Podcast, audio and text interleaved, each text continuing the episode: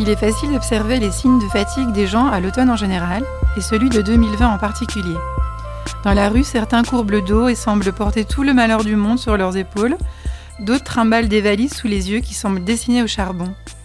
Sur les réseaux sociaux, on voit des filles, telles des cheerleaders de la gaieté, remonter le moral des troupes à base de citations positives, de recettes de latte à la citrouille, d'astuces pour transformer sa maison en nid ultra douillet. Pour moi, l'automne est aussi sublime que déprimant, un plaisir pour les yeux, mais encore faut-il les maintenir ouverts pour l'apprécier. Alors comment recharger ses batteries pour tenir jusqu'en décembre? On en discute tout de suite maintenant. Bienvenue dans Tout va bien, un podcast féminin pour adoucir le quotidien. Faut pas tuer les instants de bonheur, Valentine. La vie, c'est comme une boîte de chocolat. On ne sait jamais sur quoi on va tomber. Did I tell you how divinely and utterly happy I am?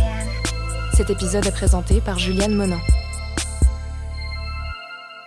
Vous avez l'impression de ne pas réussir à vous reposer suffisamment durant le week-end, l'automne vous déprime ou vous fatigue. Pour y remédier et trouver des solutions efficaces, histoire de tenir jusqu'à la pause traditionnelle des fêtes de fin d'année, nous accueillons dans cet épisode Nadia Doro, psychologue FSP. Bonjour Nadia. Bonjour Juliane. Alors, euh, comment, pour commencer, comment vous sentez-vous? Alors déjà, toujours honorée et reconnaissante d'être ici et de vous revoir, ça me fait très plaisir. Un peu fatiguée aussi parce que c'est l'automne. Comme tout le monde, vous ressentez un petit peu l'automne et la fatigue. Alors pourquoi les gens ont l'air euh, d'être au bout du scotch pendant cette saison et encore plus cette année en particulier? Le premier élément qui est lié à l'automne, c'est simplement la baisse de lumière. Et qui a le manque de lumière a un effet très clair sur notre organisme, c'est qu'il a envie de plus dormir, puisqu'il fait plus souvent nuit. Mais notre société, elle néglige. euh, enfin, on peut pas s'adapter à ça, donc c'est pas qu'on peut dormir plus, mais on doit travailler pareil, si ce n'est plus selon les personnes. Donc ça, c'est vraiment lié à l'automne lui-même. Après, je pense aussi que c'est, on en parle beaucoup en Suisse, mais moins que dans les pays du Nord, c'est moins thématisé. Et je pense que là, il y aurait vraiment encore des progrès à faire. Après, bah, 2020 est une année très particulière, vous l'aurez tous remarqué.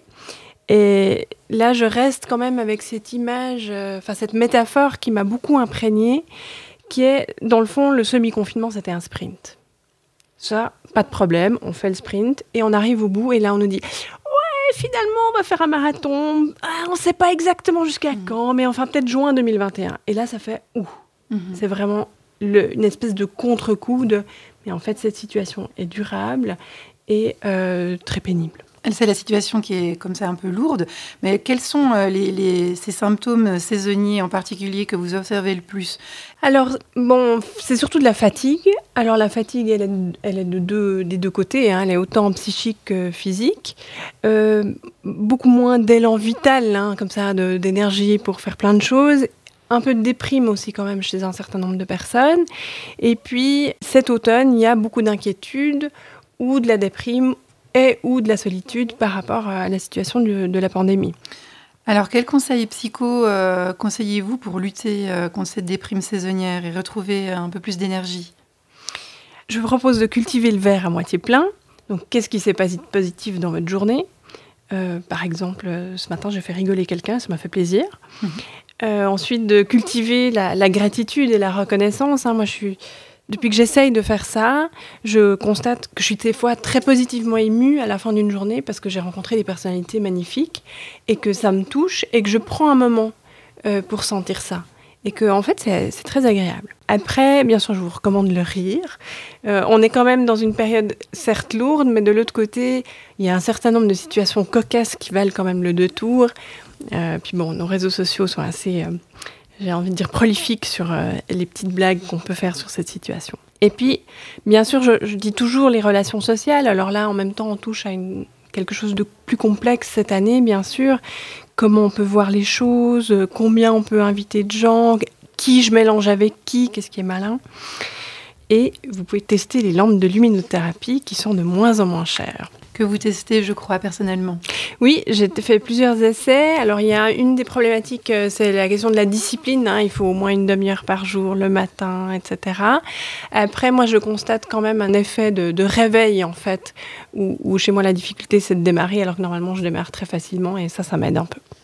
Donc là, on parle du matin, mais euh, moi, je trouve qu'on on- on ressent vachement la fatigue tomber comme ça sur nous quand on arrive chez nous le soir. Euh, Pensez-vous à des réflexes aussi pour réussir à, ben, du coup, peut-être se vider l'esprit, éviter de ruminer?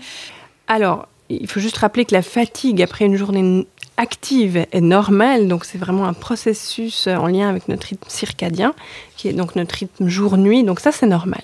Et puis comme il y a moins de lumière, elle ça intervient plus tôt dans la journée. Après, moi, je propose toujours d'avoir des rituels assez conscients après le travail. Donc, ça peut être se changer, se doucher. Et aussi d'imaginer qu'à mesure que vous vous éloignez de votre travail, vous mettez aussi le travail à distance dans votre tête. Et que quand vous arrivez chez vous et que vous fermez votre porte, vous fermez aussi la porte du travail. Après, je vous propose de ne pas débriefer plus de 15 minutes avec votre partenaire ou vos colocataires euh, pour pas ruminer à deux. Et si des choses vous trottent encore dans la tête, notez-les pour que votre cerveau puisse arrêter de s'en souvenir, enfin arrêter de les garder actifs. Après, bien sûr, vous pouvez pratiquer euh, vos loisirs préférés euh, s'ils se prêtent au temps automnal. Par rapport aussi à la thématique de se reposer comme ça, ça peut paraître un peu contradictoire, mais faut-il réussir vraiment à déculpabiliser de, de coucouner le week-end, voire de ne rien faire du tout pour vraiment recharger ses batteries? Alors moi, je suis pour le rien faire. Mhm.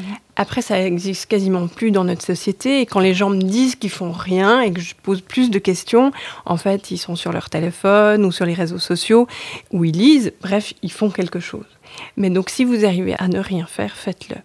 Et surtout, oui, déculpabiliser. La culpabilité, c'est très mauvais pour le moral. Donc, prenez le temps de réfléchir à ce qui vous fait du bien et ensuite prenez le temps de le faire. Mais coucouner ou ne rien faire ne veut pas dire rester avachi sur son canapé à broyer du noir. hein. Il faut vraiment distinguer les deux images. Et si vous commencez à broyer du, nord, du noir, pardon, il faut sortir ou bouger. Bouger le plus possible, Oui. malgré la baisse de lumière. hein. Pourquoi est-ce si difficile de ne rien faire aujourd'hui? Alors je pense qu'il y a une pression de la rentabilité. hein. On vit dans un monde qui ne pense que par la rentabilité. Je pense aussi à des questions d'urgence. Tout est devenu urgent. Quand vous achetez une paire de chaussures sur un site, on vous dit que 10 personnes sont en train d'acheter la même. Donc on vous met la pression parce que tout est en flux tendu. Et là, c'est vraiment de, de pouvoir prendre euh, un pas ou deux ou dix de recul pour se re- reposer, faire une vraie pause, parce qu'on est beaucoup plus efficace après une vraie pause.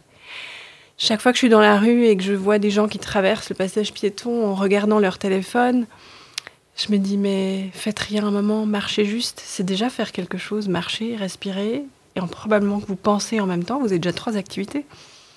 Dans quel état d'esprit nous conseillez-vous de nous mettre si les vacances de Noël nous paraissent encore loin, très loin? Euh, Comme aussi le- la crise du Covid nous impose aussi cette euh, incertitude constante et, et pesante. Alors là, il n'y a qu'une seule méthode, c'est Mhm. vivre le moment présent.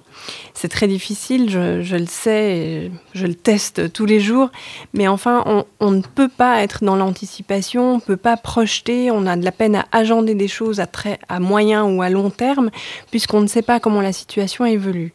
Donc je vous invite vraiment à être au jour le jour et à tenter d'être créatif avec les éléments qu'on a aujourd'hui. Peut-être que les fêtes de fin d'année seront différentes, mais on pourra les faire peut-être dans des cercles plus petits, peut-être dans des cercles plus séparés pour pas mélanger euh, vos quatre familles ou selon combien vous en avez. Mais euh, vraiment de prendre les choses les unes après les autres. Et peut-être que ça, on peut en prendre quelque chose de vraiment positif. Plutôt que d'être dans la projection, euh, oui, alors en décembre, je vais partir en Thaïlande et puis après, je vais aller faire du ski. D'être juste un peu, ben voilà, on verra ce qu'on peut faire. Donc ça, c'est un côté. De l'autre côté, je pense qu'il faut vraiment prévoir des temps de pause. Donc c'est pas parce qu'on peut pas partir loin qu'il faut pas faire de vacances, mais vraiment euh, de faire des vacances avec les contraintes qui sont là aujourd'hui. Alors ça marche, ça marche quand même les vacances à la maison? Alors ça dépend un peu des gens. Ce que j'ai dit dernièrement dans une interview, c'était de, couper la to-do list en, deux, parce que les gens font des to-do list s'ils sont à la maison, et c'est vraiment de- d'essayer d'éliminer ça. Après, de nouveau, c'est c'est cette question de d'espace préservé ou de bulle de ressourcement, comme j'aime bien l'appeler, euh, de se créer ça. On peut le faire à la maison, on peut le faire partout. Autre point, contrairement à un véritable état dépressif qui a parfois tendance à couper l'appétit, le blues automnal est pour certains synonyme de fringale ou d'une envie accrue de grignoter.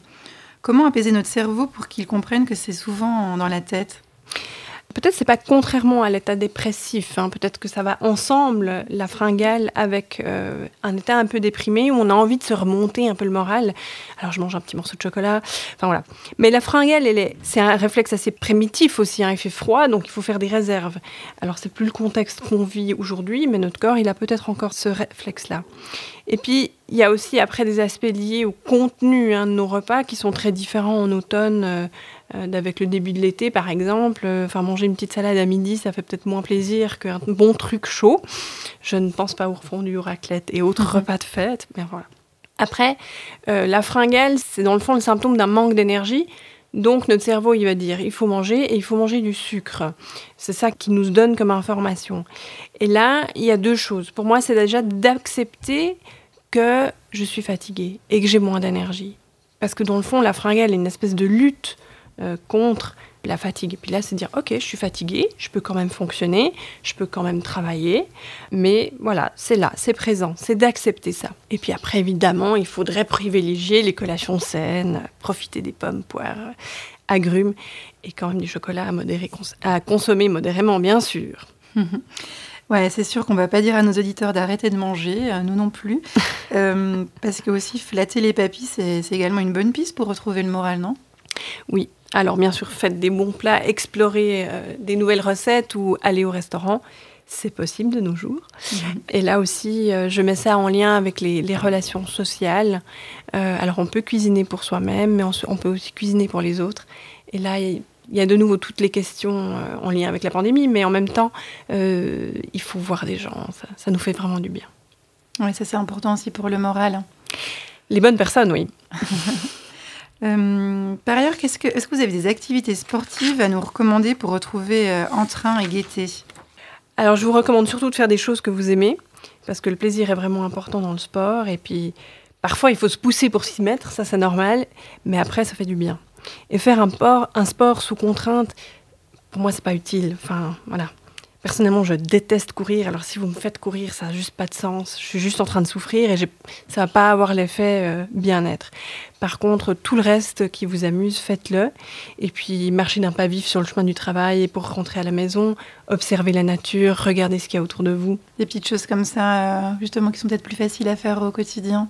Dans ce podcast, on aime beaucoup terminer par un mantra ou une citation. Est-ce que vous en avez une pour nous faire positiver? J'essaie de trouver de la beauté en regardant dehors et puis j'essaie d'éprouver de la gratitude pour chaque élément positif qui arrive dans ces temps qui sont un peu particuliers. Je pense que ce sera le mot de la fin. Merci beaucoup Nadia pour tous vos conseils. Merci à vous.